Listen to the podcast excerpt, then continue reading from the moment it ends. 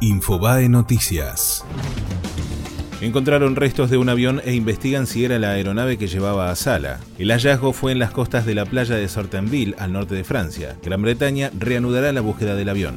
Los venezolanos salen a las calles para apoyar a la Asamblea Nacional. Es la primera de las dos manifestaciones anunciadas por Juan Guaidó para esta semana. El gobierno porteño reabrió la inscripción en las escuelas nocturnas. El Ejecutivo de la Ciudad de Buenos Aires dejó sin efecto la norma que discontinuaba las 14 secundarias comerciales para adultos. La Unión Europea no aplicará sanciones al biodiesel argentino. Los países europeos ratificaron la decisión de implementar el acuerdo en febrero para permitir el reinicio de exportaciones argentinas antes de abril. Elisa Carrió presentó un proyecto para que haya más mujeres en la justicia. La iniciativa prevé que dos de los cinco miembros de la Corte Suprema y un tercio de los tribunales federales y nacionales incluyan mujeres. Fue Infobae Noticias.